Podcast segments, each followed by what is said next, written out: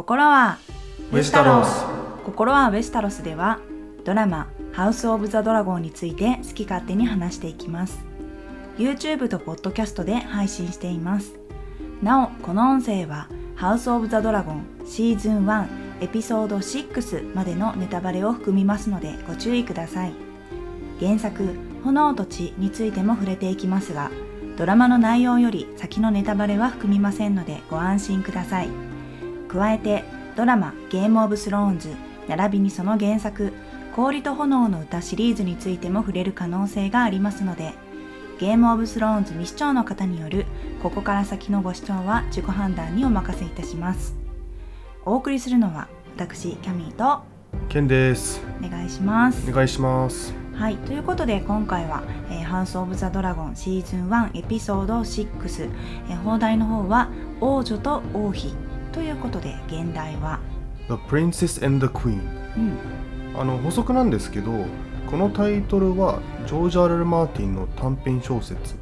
The Princess and the Queen or the Blacks and the Greens うん、この短編小説を膨らませたバージョンがハウス・オブ・ザ・ドラゴンの原作炎と地になってます。あそうなんですね。はい。じゃあもともとこのブラックスとグリーンズっていう、まあ、レイニラとアリセントの、まあ、確執を描いた短編小説が元になってもっとさらに昔の物語のエーゴンとかメーゴルとかあの辺まで膨らんだってことですか、うんそうですね。えー、すごいですね。うん。じゃあやっぱりジョージ・アル・アル・マーティンはここを描きたかったのが大きかったんでしょうね。うん。まあこれと同じような短編小説で The Rogue Prince ああのデーモンの物語がありました、同じように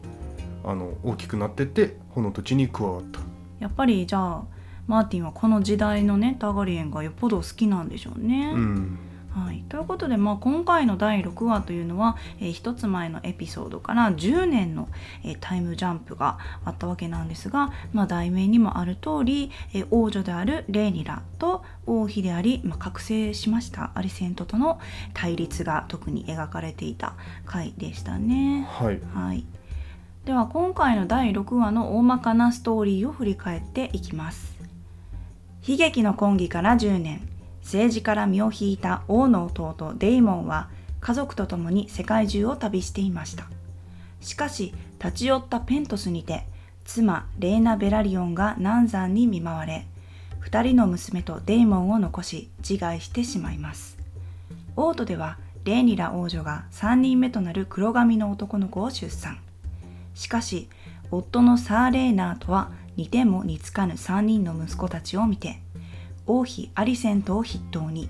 本当の父親は誰なのかと宮廷ではよからぬ噂が立ち始めます。そんな中クリストン・コールから武術指南を受けていたレーニラの長男ジェイスをシティウォッチの指揮官ハーウィン・ストロングが守ったことにより噂は真実味を増し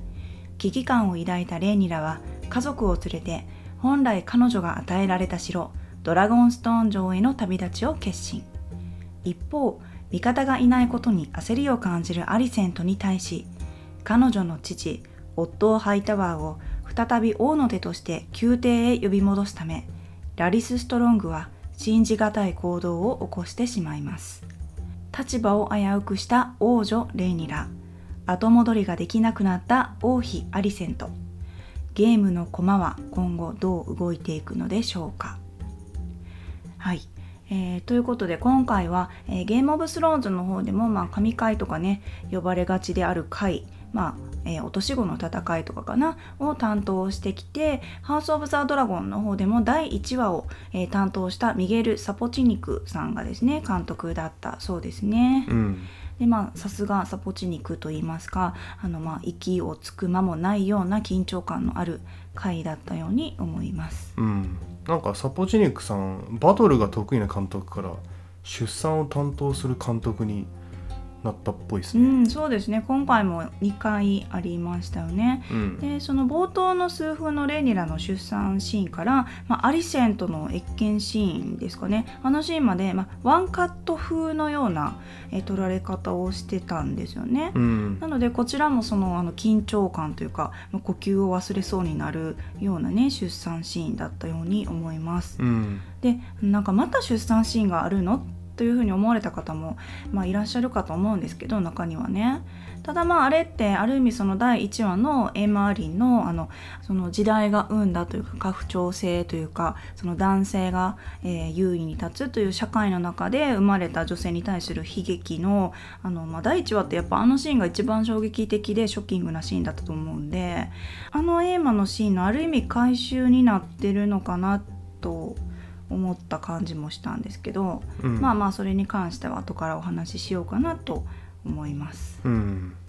ちなみにこの冒頭のシーンなんですけど、うん、あのシーンを撮るためにわざわざレッドキープのセットを一から作ったらしいですよ。ああなるほど。じゃああの出産のシーンからまあ階段を上ってってね、うん、そしてまあ王妃のアリセントの部屋に行くまでのあの一連の道筋をやっぱり描きたかったんですね。うん、あの廊下をこう歩いてって階段もね、頑張って歩き、止まりがちだけど。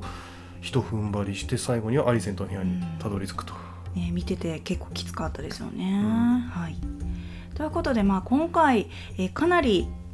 キャラクター多いです。そして10年のタイムジャンプがありましたので、まあ、ほぼキャラクター紹介新キャラとかあと俳優さんが変わったねキャラクターなんかの説明になると思うんですが、まあ、お伝えするトピックを、え、述べていきます。まず1つ目がですね、え、オープニングクレジットの変化がまた大きくありましたのでそこを少し押さえようと思います、え、そして先ほども言いましたが、まあ、10年経過したことによってキャストが交代されたキャラ。そして新たに登場したキャラ。そして、えドラゴンの紹介なんかも一気にしたいと思います、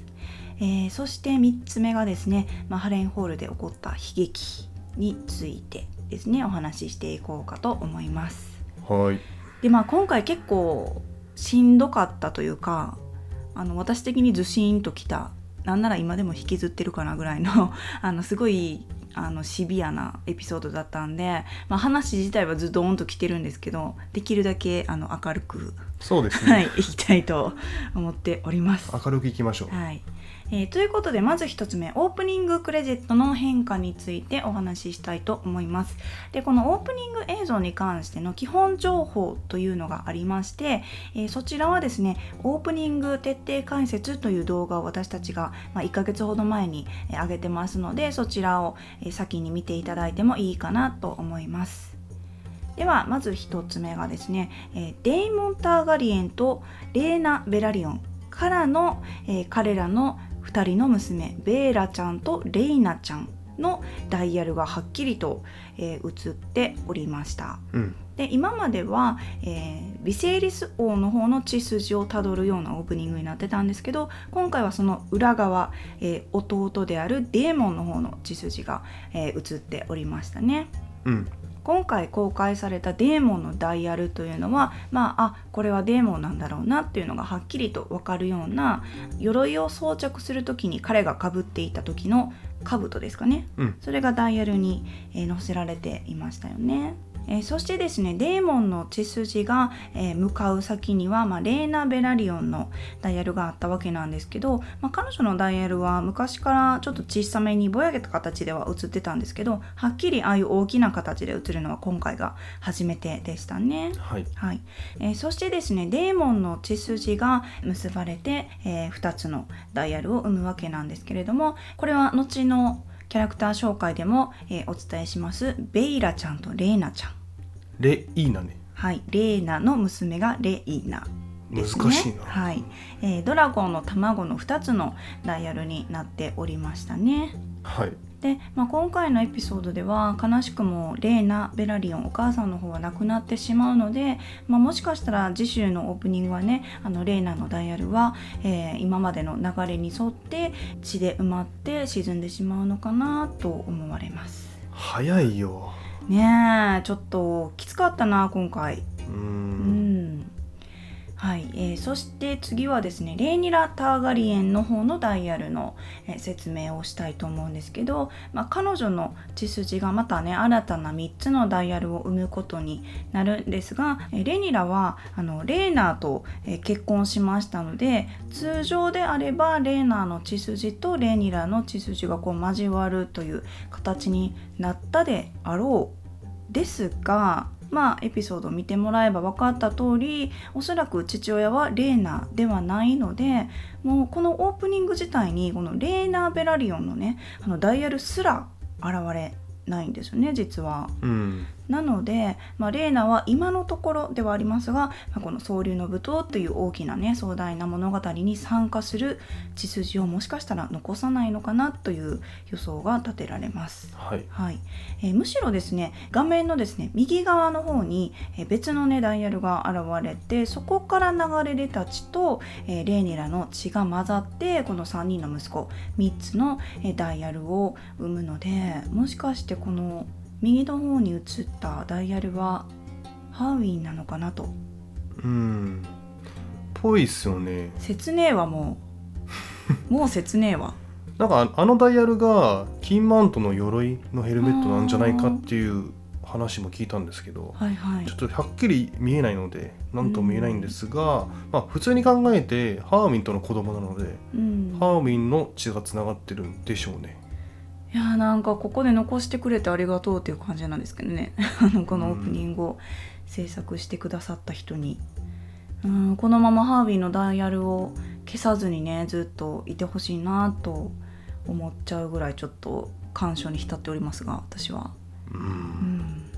えーまあ、そして次はですねアリセントとビセイリスの、えーダイヤルの方ですね、えーこれまでの、えーオープニングでもこの2人の、えーダイヤルから生まれた血筋は交わって、まあ、新たな血筋を生んでたわけなんですけどその新たな血筋というのは日本の血だったんですよね。えーそれは、まあえーエイゴンとヘレーナ2人の子供の血だったと思うんですけど、まあ、今回10年経ちましてエーモンドという新しいね、えー次男が生まれていましたので、まあ、おそらく3本の血筋になってるのではないだろうかと思いきや実はこのアリセントのダイヤルからは4本の血筋がね流れ出てるわけなんですよよく見ると。うん奥の方ですごくぼやけてて、まあ、一瞬しか映らないんですけどなのでもしかしてもう一人子供を産むのか現在妊娠中なのかちょっと分かんないですけどどうなんでしょうね。まあ4本になってるじゃないですか。はいまあ意味あるんじゃないですか。なるほど。うんうんということで、まあ、オープニングクレジットの変化っていうのは、まあ、毎回ちょっとしたことなんですけど、まあ、よーくよく見てみるとすごく、まあ、興味深いあの演出がされてると思うので皆さんもぜひね、えーじっと画面を止めてみてご覧になってみてはいかがでしょうか。はい。はい、ということで2つ目キャラクター紹介に、えー移りたいと思いますまずはですねレーニラ・ターガリエンの周辺の、えーキャラクター新キャラクター、えーそして、えーキャスト交代されたキャラクターから、えー押さえていきたいと思いますまず1人目は、まあ、レーニラ・ターガリエンからいきましょうかねはい。はい、えー少女時代、えー5話分が終わり、まあミリー・オールコックからエマ・ダーシーにバトンがタッチされておりましたうん。で、えー今期から10年が経過しているということだったので、まあ公式情報でいいんですかねあのレーニラは28歳になっているということですね。はい。はいえーそして3人の子供を出産していました。まあ、しかしねあの先ほど冒頭のあのあらすじでも言いました通り、まあ、この子供たちは夫のサーレーナとは全く似ておらずそして、まあ、ターガリエンとベラリオンの髪色では全くない、ね、種は強い説うん。ですよね。まあ、この子供たちの髪色とか似ても似つかないこのお顔の感じが結果的にこの3人の男の子の実の父親っていうのはサーレーナではないんじゃないかと、まあ、疑惑が生まれましてこの第6話現時点ではおそらくサーハーウィンの子であったという、まあ、予測が立てられるんですけど、まあ、実際にこれがねあの波乱の展開の火種になっていくわけです。う。うんん、で私がここで思ったのはあのレイニラっていうのはあの母のねエイマ・アリンがお産で苦しむ様子をねあの見てきたわけじゃないですか。で女性というのは王土のためにえそして男性のために仕え子を産むと、まあ、そういうことに対してすごく消極的なね考えを持っていた少女だったにもかかわらずこうして大人になってなぜ3人もね、子供を産んだんだろうという気がしたんですよね。うん。どう思いました？まあそうですね。彼女は出産に結構ビビってましたよね。うん出産子を産む時に死にたくないとうん言ってたのでそんな彼女が10年で3人も産んですごいびっくりしたんですけど、うん。まあそれだけハーウェイのことが好きだったのかなと思います。うんやっぱり好きですよね。うん。ただ単にその王女の務めを果たすと思ってその夫のねあのレーナー君はあの恋愛対象が女性ではなく男性なのでそこがきっと、えー彼らのね夫婦関係に結構ネックになった部分だと思うんですよね、うん。彼らの立場からして。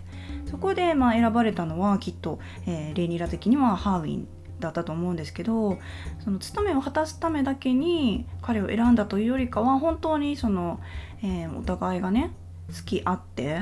あのそうなったからレイニラはきっとハーウィンの子だったら産めると思ったりしたのかそれともやっぱり実際1人目のね子を、えーお腹を痛めて産んで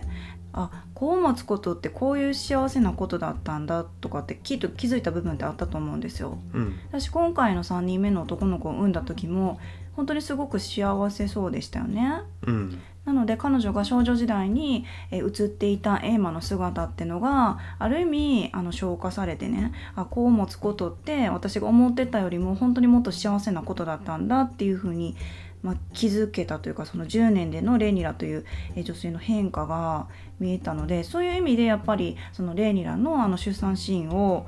えー美しくね、まあ、すごく見ててはいたそうだったんですけどああいう美しい描き方をしてたのはあある意味そのあのエイマのね悲惨な出産シーンを回収できたのかなというふうに思ったかな私は。うんうん、てかこのね収録をする前に私あんまり影響されたくないので考え方とかってことですか、そうそうそう、うん。他の人の SNS とか、まあ、海外の YouTube とかうん、そこまで見ないようにしてるんですよ。収録した後に見るようにしてるんですけど、うん。今回ね軽く見たら見かねとんのかい？いやちょちょっとだけ見たんですけど、はい。なんかね「レーニラバカじゃね?」みたいな意見が多かったんですよ。へえ3人も子供産んだらバレるからハーウィンとの子供は1人だけにしてでその他にレーナーとの子も1人ぐらい産んどけばよかったじゃんみたいな。うん。意見を見たんですけど結構自分はそれ見て大反対というかうん。いやそうじゃないでしょと思って。レイニラはそれだけハーウィンのことが好きだったからハーウィンとの子供を欲しかったんですよ。と思ってるんですよ。はい。あれちょっと待って。いやなんかね。キャミーさん泣かないでよす。いません。ハーウィンが思った以上に好きすぎて。ちょっと今ちょっと来てます。今ちょっとチラッと見て涙流してびっくりしたんだけど。ちょっと続けていいですか、はい。いやそう。だからそれだけハーウェンが好きだったからこの人とだったら子供を産みたいと思ったから3人も産んだんですよねきっと、だからそのね1人だけにしとけばよかったじゃん。バレんじゃんっていう意見俺すごいね大反対というか私は違うかなと思います、はいまあ、でも私がここで思ったのはあのレイニラの出産シーンってあのメイスターいなかった めっちゃ鼻詰まってるんですけどメ メイスターいなかったですよね。あれってあれなんですかね？なんかあのメイスターを信じなくなったのかな？あー確かにいなかったっすね、うん。助産師っていうか、そうね。次女たちが、うん、ね手伝ってましたけど、まあ、このメイスターに関してはちょっと後でねあのはお話ししようかなと思ってるんですけど、はいなんかやっぱね少女時代のミリー・オールコックってすごく良かったじゃないですか。うんでなんかエマ・ダーシーに次変わるのかと思って、まあ、ちょっと寂しい気持ちもあるなみたいな話をねあの以前もお話ししてたんですけどなんかすんなり入れましたね。いや入れましたねうん、いやあの少女時代の役者さんミリー・オールコックがもう好きすぎて正直ね大人時代のエマ・ダーシーに馴染めるかなってちょっと不安だったんですよ。うん。だったんですけどもう最初の10分。いやてかまあ5分であこの俳優さんでよかったなと思いました。そうね。あとそのオリビア・クックも結局変わったんですけどこの間までね少女時代を演じてたミリー・オールコックもエミリー・キャリーもすごく素晴らしい俳優さんだったんですけど今回このエマ・ダーシーとオリビア・クックにチェンジしてあもうこの時代のこの王妃と王女はもうこの2人にしか演じれないわと。うん思ったんであもうこれは正解だったなというふうに思いますね。うん。確かに。はい、あの大人の俳優にしかできない演技だっもうアクのある演技が良かったよね。たよかった。ねえそういう感じでしたけど、はい。まあ、そして次はですね、えー彼女の夫王輩となりましたレーナ・ベラリオンですね。彼も、えー一応俳優さんが変わりましたので紹介したいと思います。で年齢の保護は一応不明でいいんですかねうんちょっとはっきりした情報は出てないですね、ですが、まあ、えー今回レーナと、えーデイモンのセリフの中でレーナ・ベラリオンはレーナの兄ということが、えー明らかになりました。ケンさん嘘ついてなかったですね。よかった。ですね。はい。はい、えーということで、えー10年前ねこのレーナー君は、まあ、レーナーさんになりましたけど、まあ、レーニラと結婚するにあたって、まあ、2人だけで決めた、まあ、契約を交わすんですけどその契約通り、まあ、きちんとね、まあ、王輩らしく振る舞っていたのかなという感じもするんですが実際には、まあ、先ほども言いましたが、まあ、子供を作るという行為には参加ができておらず、まあ、誰かの力を借りて自分が本当の父親であるかのように、まあ、振る舞っていましたし、まあ、実際ねあのレーナーよりサー・ハービーの方がお父さんらしい振る舞いをねしておりましたね。うん。そしてしかも今回レーナーさん、えー元彼の名前を子供につけるという。そんなことあります？確か嫌でしょ？に嫌だけど元カまあノの名前娘につけるとかありえます？いやまあ知ったらショックよねだでもレ奥さん。レーニラとレーナはそういう関係じゃないからもともとだから結構レイニラねあの寛大だと思ったよ今回なんかいろんなレーナーのまあ失態でもないけどその飲み散らかしてて恋人ともね好き放題遊んでお父さんも全然してないしほんで元彼の名前勝手につけるしそれでもドラゴンストーン一緒に連れてっていいよって言うんでしょ？うんめっちゃ寛大じゃない？まあそういう契約だったからねねまあそうなんですけどまあまあいろんな夫婦がいますねという感じだったんですけどいや元彼の名前をねつけるっていう、まあ、三男まで待ったんはちょっと褒めたるわって感じですけどね。そこまで待てたんやっていう。いや一応ね長男と次男につけようとしてるらしい。あそうなの、まあ原作そうなんですよ。へえ。で長男と次男はうん。お父さんのコアリスに拒否られたんですよね、あああのそうなんだ。そうベラリアンっぽくない名前ってう言われん。て、で三男まで我慢したらしいです。やっとつけれたんですね。隙を見てもうさっきさっき言ったも言ったの思ってお手つきみたいな感じでつけてましたよね名前。うん。ああそういうことだったんだね。でまあ、あの第5話でこのレーナー君はクリスピンの不祥事がありましたのでその元恋人であるジョフリーを、まあ、殺されてしまったわけなんで自分の恋人をそのレーニラの、えー愛人であるクリスピンによって殺されてるわけなのでこのレーニラとレーナーの関係が悪化しないかどうかって結構不安だったんですけど、まあ、一応それなりに夫婦は演じてる感じでしたね。うん、はい。そうですね。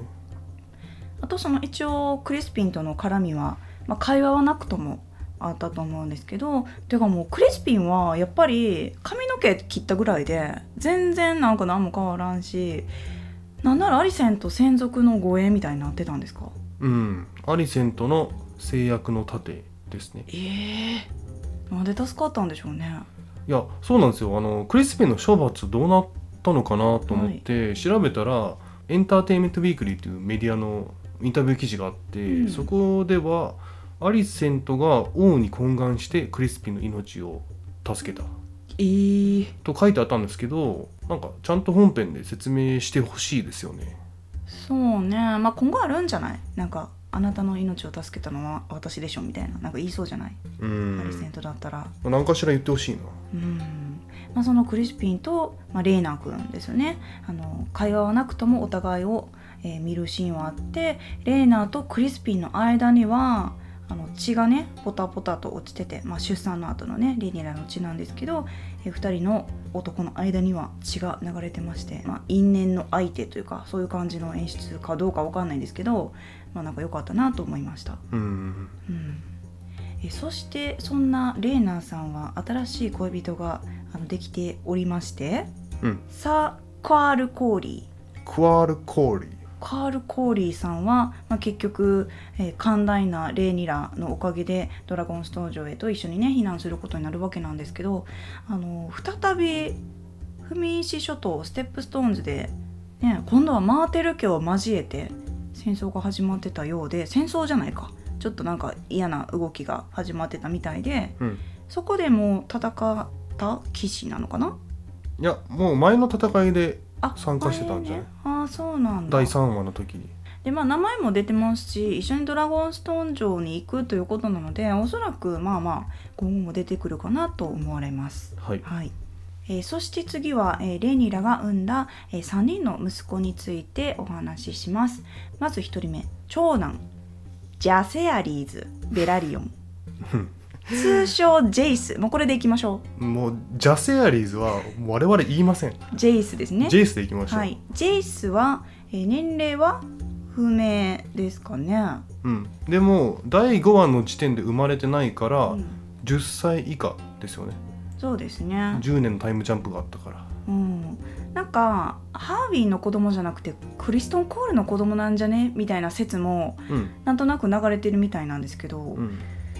まあ、彼の年齢がはっきりすればはっきりわかるかなと思うんですけど多分まあハービンで決定でいいと思うんですけどね。いやハーウィンです。あそうですか、はい。うん、ハービンです。はい、ということでこのジェイスにはドラゴンがおりましたね。うん。えー名前はバーマックスと言います。でまだまだ幼くて、まあ、幼竜と言えばいいのかわかんないんですけど、まあ、卵から育ててあそこまで大きくなったドラゴンって考えたらいいんでしょうか？そうですね。うん、ジェイスがまだ赤ちゃんの時に、うん。ゆりかごの中で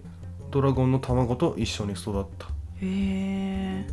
で、まあ、今回あの言ってました通りドラゴンとの絆を結ぶ場面なんかがね見られてすごい貴重だなと思ったんですけど、うん、うん、でまあ先ほども言いましたが実の父親はサー・レーナではなくサー・ハーウィンで決定だと思います。で、まあ、結局このジェイス君はですね、まあ、勘がよくてですねあの最後のサー・ハーウィンとレニラのお別れのシーンであれ？もしかして僕の本当のお父さんってハーウィンなの？といつもね面倒を見てくれてよくしてくれた、えーシティウォッチのおじさんじゃなくてお父さんだったんじゃないの？というふうに、まあ、気づくんですよね。うん。まあ、何が悲しいって僕って落とし子なの？と聞いちゃうんですよね。でまあ、落とし子という存在をもうすでに彼は知っててそしてこの落とし子という立場の人間がどういう立場の人間なのかっていうのもきっと彼は知ってるんでしょうあの年齢でね。うんでここを見てすごくあの私は切なくなったというか子供ながらにこういうことを知っててそういう思いを抱いてるあんな幼い少年を見て、まあ、胸がね締め付けられる思いになったんですけどあのレイニラとアリセントってあの少女時代に、えーそれこそその大人たちのね政治に巻き込まれていった被害者のように、まあ、映ってましたよね。うんけれどもその自分たちが大人になってね実際結婚して子供を産むってなってあの政治に本格的に入っていけるような大人になった。自分たちが今はもう、えー今度はねあの自分たちの子供を同じようにこの政治に巻き込んでしまってってるってのがあーなんか時代は繰り返されるんだなっていうすごく切ない思いになっちゃいましたね。うん。うんまあ、でもそういうふうにねあの大人たちの政治に巻き込まれていってるとはいえその同じようにね宮廷で育ったエーゴンとかねあとはまあエーモンドとかは仲がいいのかなと。まあまあ一応エーモンドはいじめられっ子みたいになってましたけど同じようにね育ってきた子供たちとしてあのまあそれこそレーニラとアリセントのように、もしかしたらいずれは対立するかもしれないけど今は一応友人という関係性のようでしたね。うんえーそして現在彼はジャセジャセアリーズ・ベラリオンですが、まあ、第5話でねあのビセリス王とコアリズ・ベラリオンの間で話し合われていた取り決めにあった通り、まあ、後に、えーレーニラの後を継いで玉座を継ぐ時が来たら彼はジャセアリーズ・ターガリエンとなるはい、予定ですね。うん、はい、このままいくと彼は7代目の王になる。そうねストレートでうまくいけばね。レイニラが6代目。はい。7代目はジャセアリーズ、うん。はい。ジェイスですね。はい。えーそして彼の弟次男の男の子がルケアリーズ・ベラリオン。いやこれも無理だから。はい、ルークでいきましょう、ルークね。通称はルークです。はい。で彼も年齢は不明でしたね、えーちなみに彼ってドラゴンいるんでしょうか？まあこれねちょっと原作情報なんですけど、はい、彼も兄のジェイスと一緒で、うん、ゆりかごの中で一緒にドラゴンの卵と育った、なるほど。うん。で三男の男の子にもね今回ドラゴンの卵を与えられてましたのでおそらく、まあ次男のこのルークにも与えられているでしょうと。でもその卵自体が生まれてるかどうかは、まあ、実際ちょっとまだ分かんないよって感じですかね。まあ第7話らへんで。うん何かしらわかるんじゃないですか？そうですね、はい。まあ、このジェイスとルークがねもう超可愛いのよね。なんか結構本当に第6話からすごいズドーンとくるエピソードになったじゃないですか。うん。だからもうこの子供たちがね後から出てくるそのターガリエンのね子たちもそうなんですけどもう子供たちが唯一のもうオアシスというかねもう逃げ場なんですよね ホットパイとかさそういう感じのキャラいないじゃないですか。いや待って待って。その前にさエイゴンも癒しの対象に入ってんの？いや入ってないです。ちょあっとあ後から言いますね彼のことは。うん。はい。だからなんかねもうそういう箸休みのキャラクターがねちょうどこの可愛い子供たちっていう。うん。ねえああいうユーモアのある大人は出てこないんでしょうかね。はい。まあそして三男、えー元彼の名前を付けられてしまいました。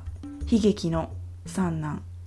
ジョフリー。悲劇かどうかわかんないけど。嫌でしょお父さんの元彼の名前なんやって知った時には。衝撃よ、うん。うん、そしてまあ先ほども言いましたが彼にもドラゴンの卵が与えられておりましたが結局そのこのドラゴンが誰のドラゴンの卵かとかまでは、まあ、明かされてはないですね。はい。はい。えー続きましてキャスウェル公子供じゃないですね。はい大人になりました。はい。おじさんです。急におじさんに移りますけどえキャスウェルコーというキャラクター。これは新キャラになります。でえレイニラとサー・レーナーがあのえジョフリーを抱いてねえ階段を上ってアリセントの部屋に謁見しに行くシーンがあったんですけどその階段の途中で出会った、えー諸侯の一人なんですけど一応レイニラにあの手を差し伸べている感じだったのでレイニラ側と言っていいかわかんないですけどレイニラをサポートするような諸侯と考えていいんでしょうか？うん。1秒公式ガイドにはレイニラのサポーターって書いてありましうた、ん、あそうそう。この公式ガイドにもね皆さん読んでるかわかんないんですけど、うん、結構ためになる公式情報がはい。出てはいるんですけどこのキャッスウェル校の名前も出てましてファーストネームはアルーン ALLUN ちょっと発音がアルーンで合ってるかわかんないんですけど、うん。アルーンキャッスウェルって言って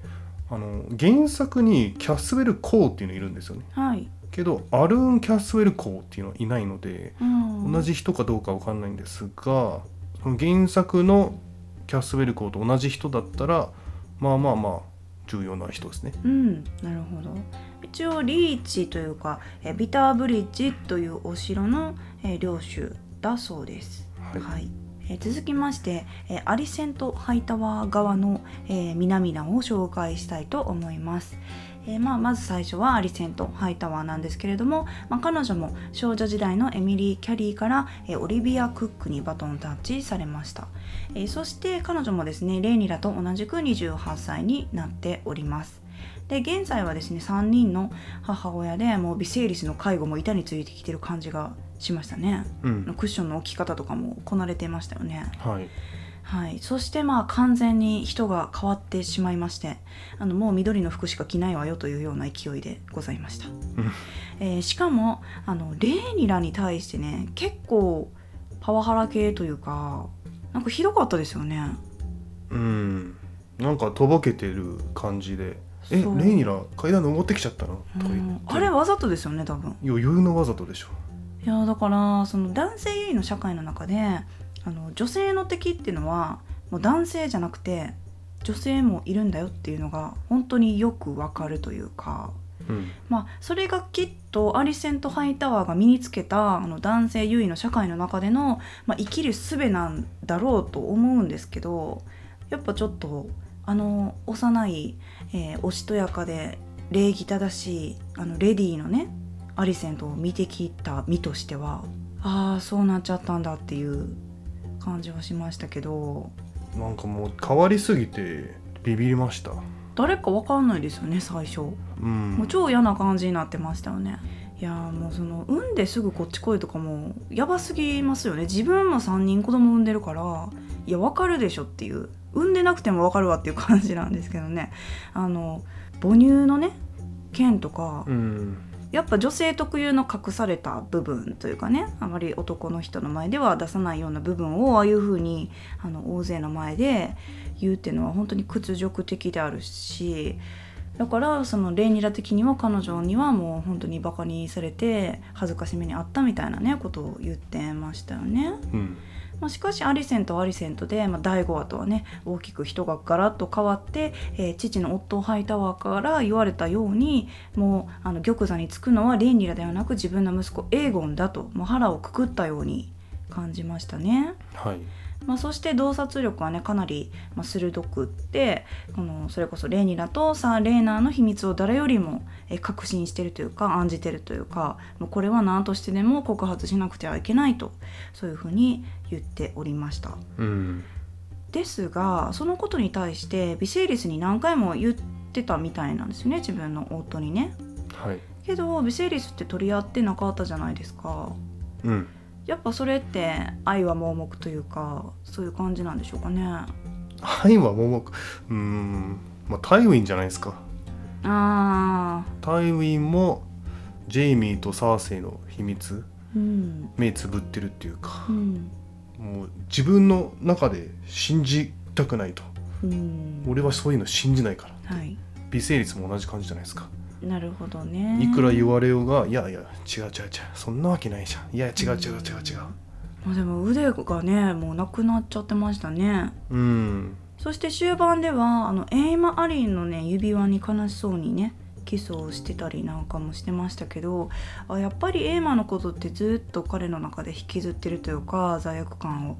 持ってるというかうんうん引きずってる感じだしもうアリセントがあんな感じになっちゃったらもうやっぱエエイマエイマってなっちゃうよね っていう感じもしたんですけどね。うんやっぱりそのケンさんが第5話の解説の時にも言ったようにアリセントはこれまで、えービセイリスの一歩後ろを歩いてたけれどももうそれを飛び越えて彼をリードするというかもう彼には何も言わせないぐらいのね勢いをつけちゃいましたよね。うんまあ、そういえばちょっと今ビセイリスの話が出たんでついでに言いますけど今回はまたあのネズミが出てきまして今までと違うのはビセイリスがそのネズミの存在に気づいてたりなんかもしましたね。うん。いやでもアリスンとは気づいてたんじゃない？あそっかそっか、うん。そうですね。まあまたネズミかよって感じです、うん。まあしつこいぐらい出てるけどまあ何かしらの意味はあるんでしょうんう、うん、あそうそれでさビセイリスの話で言いたいんですけど、うん。彼今回王冠を一度もかぶってないんですよ。かなり髪の毛も少なくなっちゃってあのツイッターのリップでですねビシエリスが妖怪みたいになっててめっちゃ悲しいみたいな、うん リップをいただいてあ確かにそうだなというおいにはドラゴンの血も抗えないのねっていう感じだったんですけど、うん、まあそうそう。まあハゲは置いといて、はい、王冠を一度もかぶってないから、うん。まあもう王ではないっていうことを示唆してる。うん。にも思いましたね。あとねそのビセイリスが作ってる模型があるじゃないですか、うん。まあ彼が作ってるっていうかエダードが作ってるかもしれないんですけど、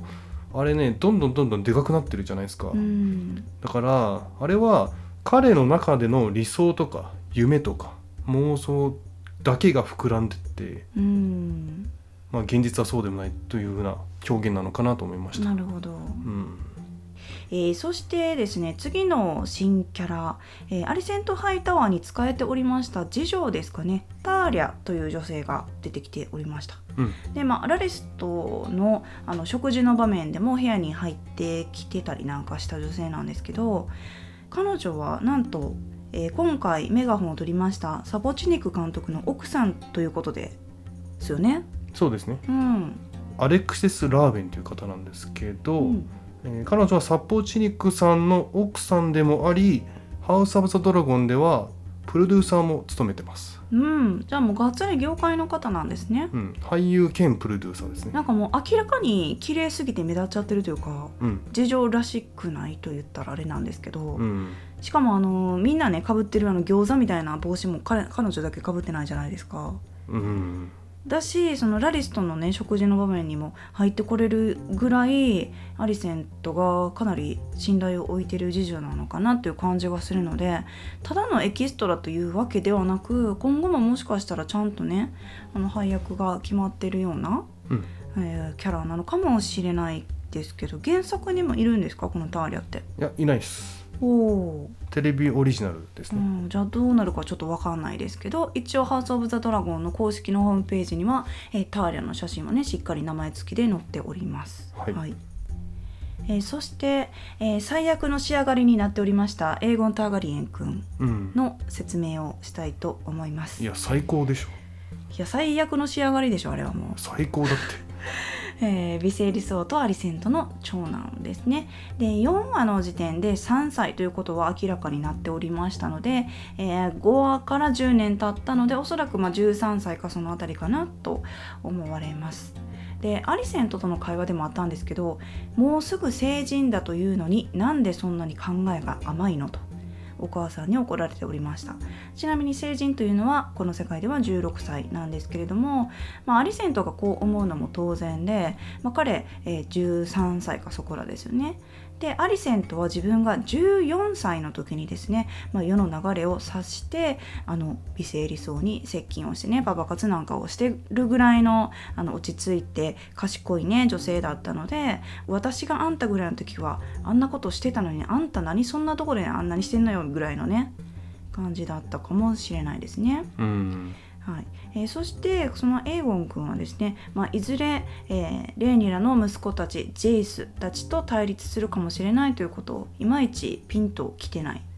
分かってない感じでしたね。まあ、そうですね。彼は玉座に無関心。うん。で、まあ、いとこたちと争う気は全くないんでしょうね。はい、というかそもそもその発想がないんですよきっと。なるほど。うん。うんまあでもエーゴンって名前って、まあ、その征服王のエーゴン・ターガリエン。そしてジョン・スノーのエーゴン・ターガリエンのイメージがめっちゃあるから、うん。エーゴンってめっちゃええイメージなんですよ。うん。名前だけじゃ決めたら飽きませんね。いや何が？最高じゃん。あれ中学生でみんなやんの？あんなこと。いややりますやります、そうなの？う、ん、あれはトメンが飛び降りた窓うん、とは別なのかな？そうですね。エーゴン君はちょっと海海が見えてたかな、うん。と思います。はい。でまあエーゴン君にもドラゴンがいるようでしたね。うん。で字幕の方では名前出てなかったんですけど吹き替えと英語の方ではきちんと名前が出ておりましてえドラゴンの名前はサンファイアと言いますえーただその姿は映ってなかったので、まあ、今後ね、えーエーゴンと共に現れるドラゴンサンファイアがどんなドラゴンなのかは、まあ、次の楽しみにとっておきましょうという感じですかね。うん。はい、次はですねヘレイナ・ターガリエンちゃんですね。で彼女は、まあ、最初の少女時代の時点でもうすでに生まれておりまして美声理想とアリセントの、まあ、一人娘になるわけなんですけれども、えーエーゴンの、えー2歳の命名日の時にアリセントの、ね、お腹が大きかったのを皆さん覚えてらっしゃると思うんですけどなので、まあ、エーゴンの2つ下と考えると、まあ、11歳かそこらじゃないかなという感じでしたね。はい。えーそして昆虫コレクターという新たな一面がありましてオートで育ったレディとしては、まあ、ちょっと不思議ちゃんの部類に入るのかなと思います。うん。なんかアリセンとかすごい心配してる風でしたよね。そうね、うん。えーそしてですねこのヘレイナちゃんはあの虫をね触りながらある言葉を言っておりました、えー目もあるわ。でも見えていない。人間にはわからない。最後の節には足がない。目は閉じなきゃいけないとまあちょっと意味深なことを言っておりましたが、まあ、何か意味があるのかもしれません、えーちなみにこのヘレーナちゃんっていうのは、えー今回、えードラゴンがいるかどうかっていうのは明かされなかったんですけど一応条件としては、えドラゴンライダーになれますよね。うん。ただエーゴン君にはサンファイヤーがいまして次男のエイモンド君にはえドラゴンがいないと。おそらくエイモンドがああいう風にドラゴンにああやって固執するのは僕だけドラゴンがいないっていう風に思ってるからかなと思うので、まあ、もしかしたらヘレーナちゃんにももうすでにドラゴンがいるのかなと考えても良さそうな気はしますね。はい。はいということで、まあ、エイモンド君に話を移したいと思います。えー彼はビセイリスとアリセントの次男、まあ、末っ子ですね。で年齢は、えー不明なんですけれども、まあ、5話の時点で生まれてないので、まあ、10歳以下かなと思われます。で性格的には、まあ、怖がりでですね兄のエーゴンとか、まあ、ジェイスとかルークにまでいじめられているという感じで、まあ、最終的にあのピンクのね豚を用意されて笑い物にされておりましたね。うん。でここでですねピンクの豚を用意したえー子たちがその豚を指してですね桃色の恐怖だというふうに言っておりました。これはバレリオンから由来してるんですかね？うん、バレリオンが黒い恐怖と呼ばれていたので、まあそれをもじってるというか、うん。バカにしてるんでしょうね。うん。エイモンドはドラゴンとかドラゴンの卵を与えられていないじゃないですか、はい。まあ、それは何でかっていうと完全にタイミング次第ですね。あうん。まあその時空いてるドラゴンがいるとか、ーうん。ドラゴンの卵があるかによってもらえるかが変わってくる、なるほど。うん、本当に運が悪かっただけです、うん。続きましてその他オートにいたキャラクター新キャラを紹介します。えジャスパー・ワイルドえー彼は新しい商標議会の放送を務めている人物です。はい。はい。このジャスパー・ワイルドさんはね別名アイアンロッドも鉄の竿というあだ名がありまして、えー原作だとね鉄の竿というあだ名の由来は諸説があります、う、うん、えー一つは断じて法を曲げないその姿勢から。でもう一つは一物が鉄のように丈夫だったから。でちなみにねワイルド公は4人の妻相手に29人の子供を設けてるらしいです。えー。まあでも今回そんなにあのフューチャーされてなかったですけど、えーライオネル・ストロングがもともと放送だったのでその彼の次のポストというかねジャスパー・ワイルドが放送になったという感じでしょうかね。はい。はいえーそしてちょっと押さえときたいのがあのオーワイルですよね。メイスターオーワイルが、あの商標議会の席に座ってましたのであそこって本来グランドメイスターメロスが座ってたとこだと思うんですよ。うん。でもそのグランドメイスターメロスはいなくなっててその代わりにオーワイルが座ってたのでオーワイルは昇格してグランドメイスターになったのかそもそもあのメロスはどこに行ったんだろうっていう疑問が生まれたんですけど、うんちょっとね分かんないですメロスは。うん、うん、ただね HBO の公式ガイドで各エピソードが終わった後に最新情報にアップデートされるんですけど、そこではまだ死亡にはなってなかったです。ああ死亡のキャラは死亡って書かれますもんね。あそうそうそう。う、ん。まあ、なんせオーワイルと揉めておりましたからね、うん。だからオーワイルに変わったからビセイリスが意外と長生きしてるんじゃない？うん確かにそれあるかもしれないですよね。だって神聖な薬草のを湿布に変えたんじゃないの？昼から。うん。だオーワイルじゃなくてメロスがまだグランドメイストだったらビセイリソはとっくにいなくなってるかもしれない可能性ありますねそれ、うん。はい、えーそして次がですねアリック・カーギルとエリック・カーギルという2人のキングズガードがいるんですか？うん、で今回ねアリックしか出なかったですけど、はい。アリックは、えー商標議会が終わった後階段でビセイリスとアリセントが、まあ、口論してたんですけど、うん。その後ろに立ってました。でアリックとエリックは双子ですね。うん。で双子で2人ともキングズガードのメンバーなるほどね。はい。で今回出てきたアリックっていうのは、まあ、その階段のとこで映るわけなんですけどその兜をね脱いでるんですよね。うん。なのでクリスピーの時もそうだったんですけどあの兜を脱いでる、えーキングズガードっていうのは結構顔がよくわかる。イコールちょっとそれなりに、えーポイントがあるキャラクターだよ的なメッセージもあると思うんですよね。視聴者に顔を覚えてもらうために。はいはい。なので今後兜を脱いでる、えーキングズガードがいたらあれ？この人ちょっと注目した方がいいキャラかもっていうふうに思っていくのもいいかと思います。はいえーそして最後がですねデーモン・ターガリエンの周辺のキャラクターを紹介したいと思います。まず、えーレーナ・ベラリオンがですね、えーまたタイムジャンプを経て、えーお姉さんになっておりましたね。うん。しかもあの結婚式の時のねデーモンとの目配せから恋は順調に発展し、えー愛は育まれ2人の子供に恵まれておりました、うん。はい、そういえばさレイナちゃんってさブレーボスのシーロードの息子と結婚するしないみたいな話。確かに。うん。ねどうなったんですかね？え、まあ、それを蹴ってデーモンとね。だってレーナの方がデーモンにねえーアプローチしてる感じだったからもう惚れ込んだんじゃないの？うん。ねえそしてそんなレーナさんはドラゴンライダーになっておりましてしかもそのドラゴンというのはバーガー。バーガー。はい、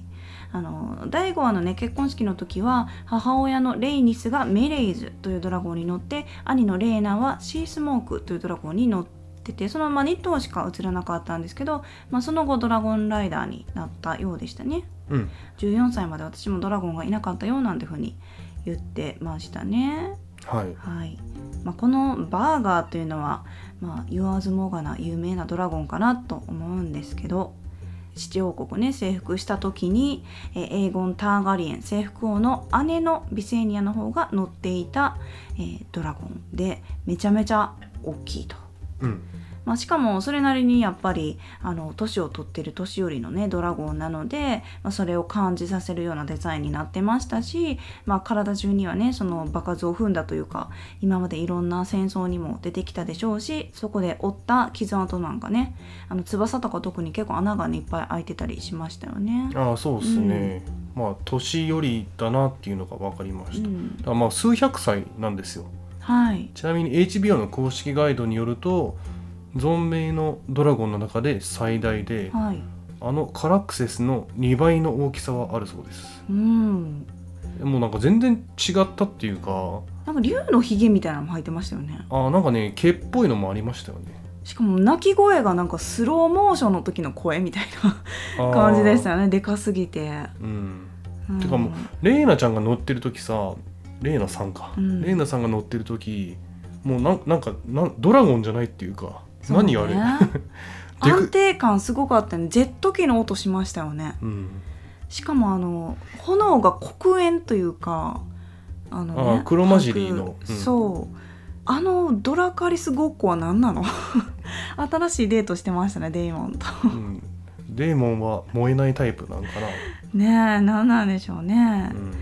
えーそしてあの第2話でこのレイナちゃんはビセイリスとまあデーデートをしてましたよねパパ活というか。あの時にバーガーの話なんかもしてたんで、まあ、そのねバーガーに、えー乗れるような運命になってたんだっていうようなね気もしましたよね。うん。はい。まあ、そしてこのレーナ・ベラリオンっていうのは、まあ、今回のエピソードで、まあ、悲劇をね迎えるわけなんですけど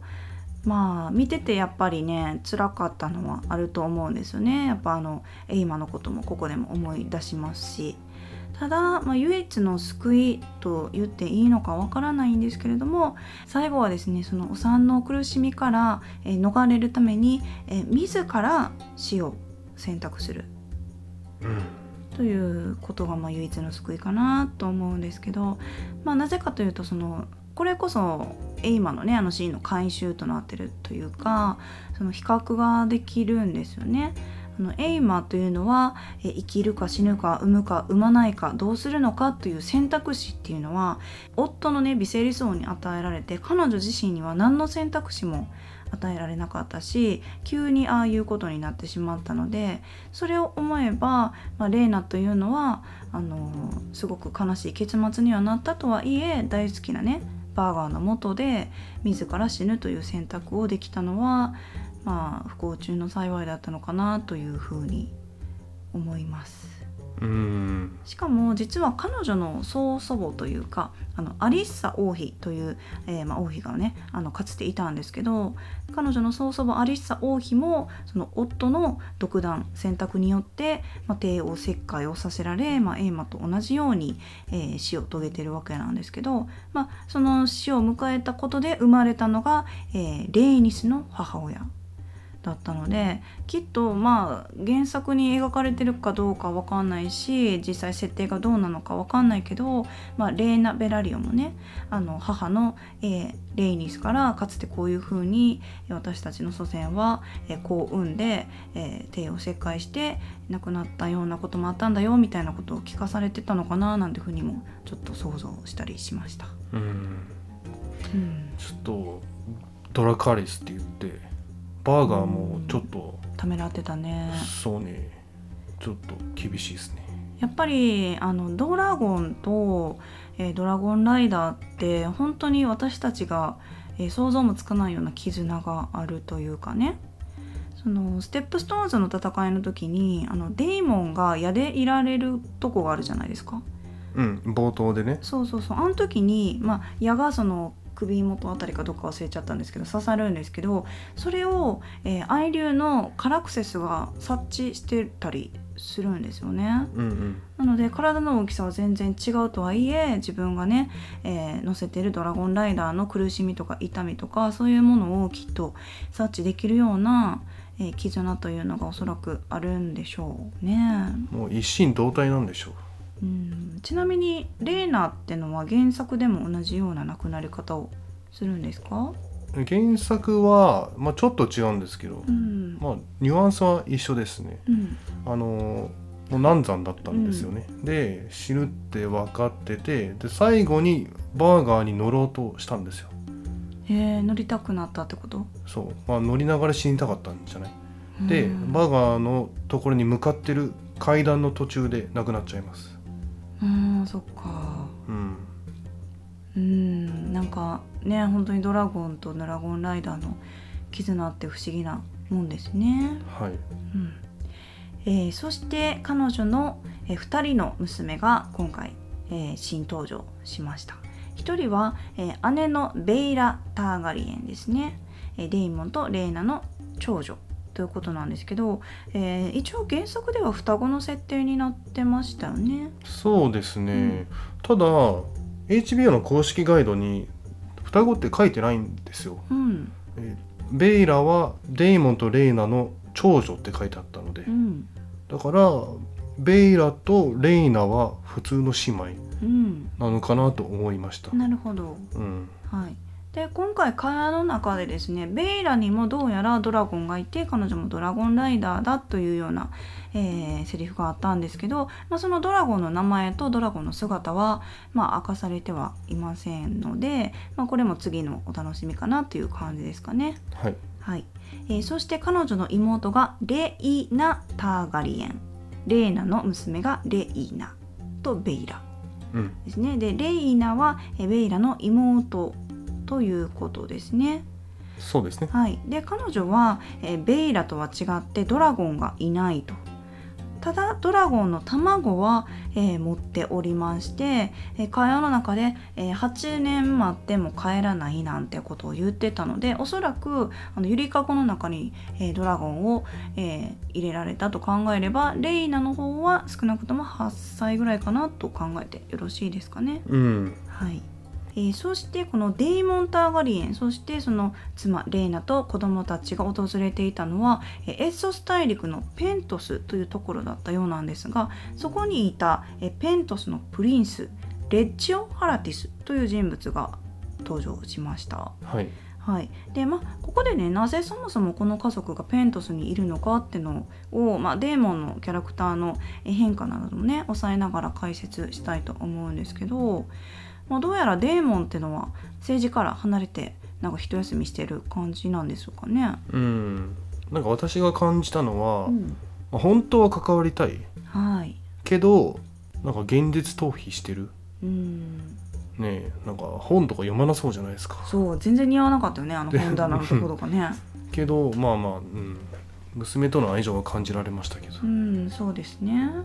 ただやっぱりあのレーニラの方に未練があって本当は望んだ妻じゃないんでしょうなんていうふうにレーナは言っておりましたね。うんただこのデーモンも10年時が経ってちょっと人が変わったのかどうなのかは分かんないんですけどなんかちょっと好感が持てるキャラになったのかなと。まあもちろん人気はもともと高かったんですけどなんか例えば出産に立ち会ってたりとかね。うん。それって今までのゲームオブスローンズとかハウス・オブ・ザ・ドラゴンの例えばロバートとか美声理想を思えば、えー女性のね妻の出産に立ち会う男性ってあまりいなかったイメージがあったので。あうんそうですね、うん。あまりというかゼロじゃないかな。そうロバートはね、えー陣痛が始まると狩りに出かけてね行ったりとかビセイリスもエイマが産んでる時はあのトーナメントで別の戦いをしてたりなんかしてましたのでそういう意味ではまあデーモンは好感が持てるのかなと。うん。しかも、いい感じにパパもしてましたよね。うん、ちゃんとパパしてるんだ。そう。だからベイラちゃんにバリリア語をね教えてあげたりしててあなんかちゃんとパパしてますやんっていう、うん。うん。なんかさレイナちゃんはさパパから無視されてるみたいな。うん、だだこねてたじゃないですか、はい、でもなんかそんな感じはしなかったんですけど、うん。なんかベイラと同じように愛され愛してる？うん、と思ったんですけどね。だからまあレイナちゃんは自分にドラゴンがいないからちょっとあの被害妄想とは言わないけれどもそういうふうに思ってしまう癖があるのかもしれないですね。うんうん。はい、ちなみにねなんか本編でカットされちゃったんですけどはい、あのデイモンが子供たちをハグしてるシーンがあったんですよ。あああのレイナが亡くなった後かな？そうそうそう。あへのえ。屋根っていうかベランダ、うん。ベランダなのかわかんないけど、うん。ね、あそこでねレイナとベイラがそういう悲しそうにしてるとデーモンが去っていっちゃうんですけど、はい、ドラマではね。うん、本当はハグしてるシーンがあったそうですなんでカットするの？ねめっちゃ重要じゃない？そこ。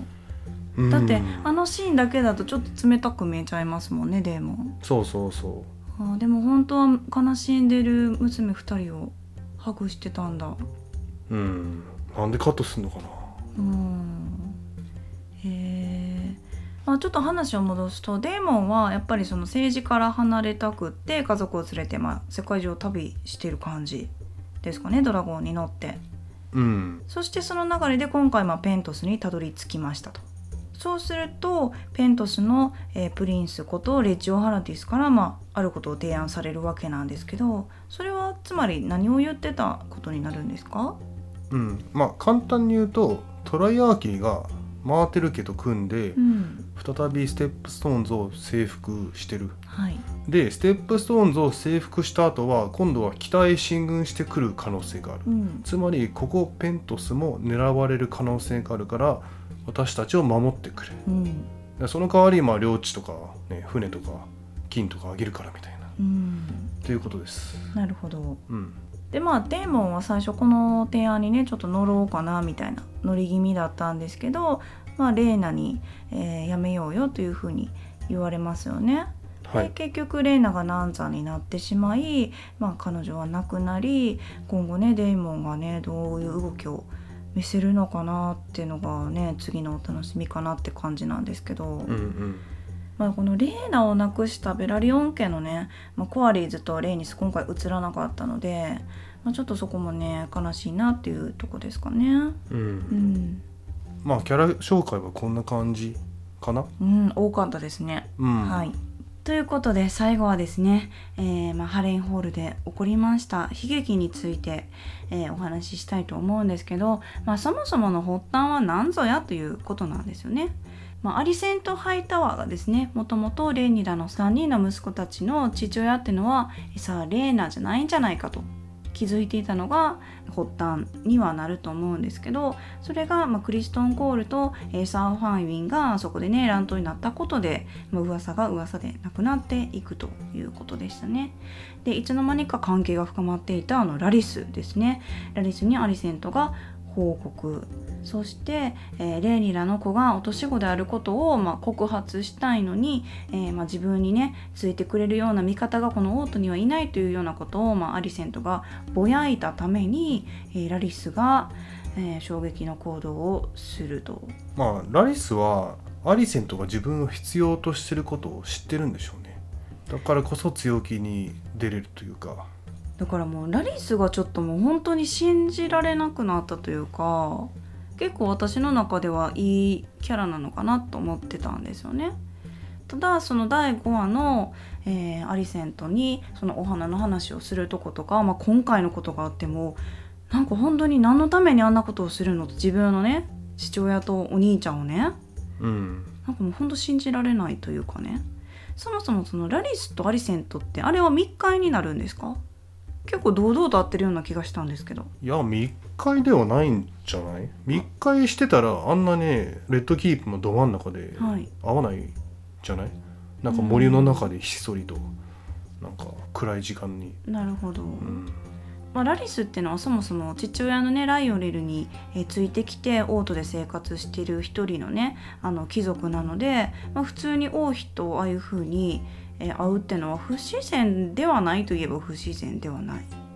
うんで結局そのラリスは、えーアリセントの、まあ、ためにではないと思うんですけどあの地下にいるねブラックセルにいる囚人たちの舌を、まあ、抜いて、まあ、ちくれないようにするためなんだと思うんですけど、まあ、彼のチームに加えるという動きを見せてまして、えーこのブローチなんかをつけてたんですよねそのブラックセルから。はいあのねそうですね。昇格した人たち。あれって、えー虫っぽかったんですけどホタルでいいんですか？ホタルです。あのラリスの杖にもねうん。ついてましたよね、はい。なんか意味あるんでしょうかねホタルって。うん。まあちょっとねあるんでしょうね。うん。ただあのブローチつけてたらもうラリスの手下ってわかるやんって。いやそれはね言いたかったんですけど。わかりやすいよね。バカすぎる堂々とねラリスラリスのものですって言ってるようなね言ってるもんだから、ようなもんやからあれちょっとどうなんやろうと思いましたけど。そう。ただそのラリスはあなたのためにこういう風にえ行動してる的なことをねアリセントに雰囲気出してましたけど結局アリセントのためにはなってないというかむしろアリセントを追い詰めてるんじゃないって思えるんですよ。うん。なんかあなたに命じられたからしたみたいな言ってるけどいや命じてないしみたいな1言ったら1億で返してくるやんみたいなね キャラじゃないですか。この感じだとね。うんうん。だし、まあ、アリセントを追い詰めようとしてるのか本当にアリセントのためを思うって言ってるのかわかんないけどとりあえずよそ者がいたらえ自由に身動きできないよねみたいなことを言ってたんで。ね、どうなんでしょうね。その結婚式の時とかもそのホーバートとアリセントの会話とかを盗み聞きしてたりしてたんですよねラリスって。ああそうですね。それ言うの忘れましたうね、ん、ちらっとねアリセントの方見てたりしたのでいやほんとラリスどうなのっていうもうちょっと許せないキャラに昇格してるんですけど私の中で。ちょっとなんか読めないっていうかそうね。意味不明ですよね。うん、だからよそ者っていうのが、えー私はハイタワー家のことなのかなって思ってたんですけど案外ターガリエン家のことを言ってたりするのかもしれないし、ねえ、ラリスにとってのよそ者が、ね、何なのかわかんないんですけどちょっとラリスが言ってた会話をおさらいしてみましょうか。はい、はい、第5話では、えー、よそ者が紛れ込んでいます。ブレーボス原産の葵の花が、えーウェスタロスで咲いていますというようなことを言っておりました、えーそして今回第6話、えー放火を行ったラリスが言っていた言葉は子供がもたらすものは弱さか愚かさかただの徒労か。子を通し人は死に打ち勝てると信じている。形を変え永遠に生きながらえるのだと。塵から逃れるかのごとく。だがこのために手放してしまうものもある。なすべきことをいくら頭で理解していようと愛がその目を曇らせる。愛とは破滅です。邪魔者がいては道は開けません。そう思いませんか？と。なんかさこのセリフというかはい。ナレーションうん。全く頭に入ってこなかったんですけど。いやだって私ももう衝撃すぎたからさ。そうそう。なんかショックすぎて何言ってんの？こいつとずっと思いながら。思いながらっていうか何一つ入ってこなかったです。うん。だからある意味本当にこの「ハウス・オブ・ザ・ドラゴン」ってのは、えーそれこそゲーム・オブ・スローンズからね語り継がれてるように義務と愛の比較というかね。義務は愛を殺すってのを言いたいのか愛とは破滅って言ってたからね。まさかの混乱ははしご系男子じゃなくて愛とは破滅系男子でしたねラリス。愛と破滅？いやなそこをだってね弱みとして動いてるんじゃない？人の弱みを愛と知ってね、でもまあうん目的が何なのか分かんないからな。私はもう本当にショックです。うんこのオートで唯一私欲にまみれず仕事をしてきてたライオネル・ストロング。最後までめちゃめちゃ律儀にですねもうこのストロング家に影を差したから王の手をやめると自分からね言いまして王は拒否するわけですよね、まあ、その代わりにおいとまをいただきまして息子を連れてハレンホールに戻らせてくださいと。ねえハレンホールの亡霊ってのはいるというか人によって作らされていたということが分かりましたね。確かに。うん。ハレンホールを作ったホア家がドラゴンの炎によって殺されるんですけどその呪いがずっとねそのハレンホールを継いでいくメーカーに襲いかかって、えーその名家は長続きせずにどんどん滅んでいくみたいな幽霊というかねそういう噂があったんですけどメーカーがね入れ替わり立ち替わりする一つのね歴史が今回垣間見えたという感じなんですけど。ただ最後に言わせてくださいはい。ハービンクリストン・コールのことを最後にボコってくれてありがとう。ありがとうございます。そしてさようなら。めっちゃ悲しいんですけど。いやなんかもう私引きずってますよ。そのレーナもめっちゃ悲しかったしもうハービンもめっちゃ悲しかったからもうほんま許されへん。うん。いやほんとそれでてかもうクリスピンの歯が全部折れるぐらいボコボコにしてほしかったんですけど、うん。あちなみにこれね意図的かどうかわかんないんですけど、はい。ハーウィンがレイニランと、まあ、子供たちに最後に言う言葉。次会う時は見知らぬ間柄です。と言うんですけどこれ英語だとね I'll be a stranger when we meet again っうん。て言うんですけど stranger はまれびとっていう意味なんですよ。その七神の一つの神はい。なんですけどまれびとは謎と死の象徴なんですよ。うん。まあそういう意味を込めてこのセリフを作ったのかわかんないんですけど。うん。ハーウィンはストレンジャーになりますと言ってました。なんかハービンがまあライオネルもそうなんですけど実際本当に亡くなったかって私は信じてないんですよ、まあ、ラリスは死んだって言ってましたけど。はい。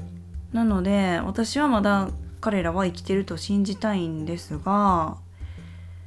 ねハーウィン・ストロングが初めて登場したのはあれですね。名を継ぐ者の3話ですよね。あの時彼を初めて見た時すごい私は彼をチャラい男だと思ってですね。めっちゃ苦手なタイプやわと言ってしまったんですけどもうそれを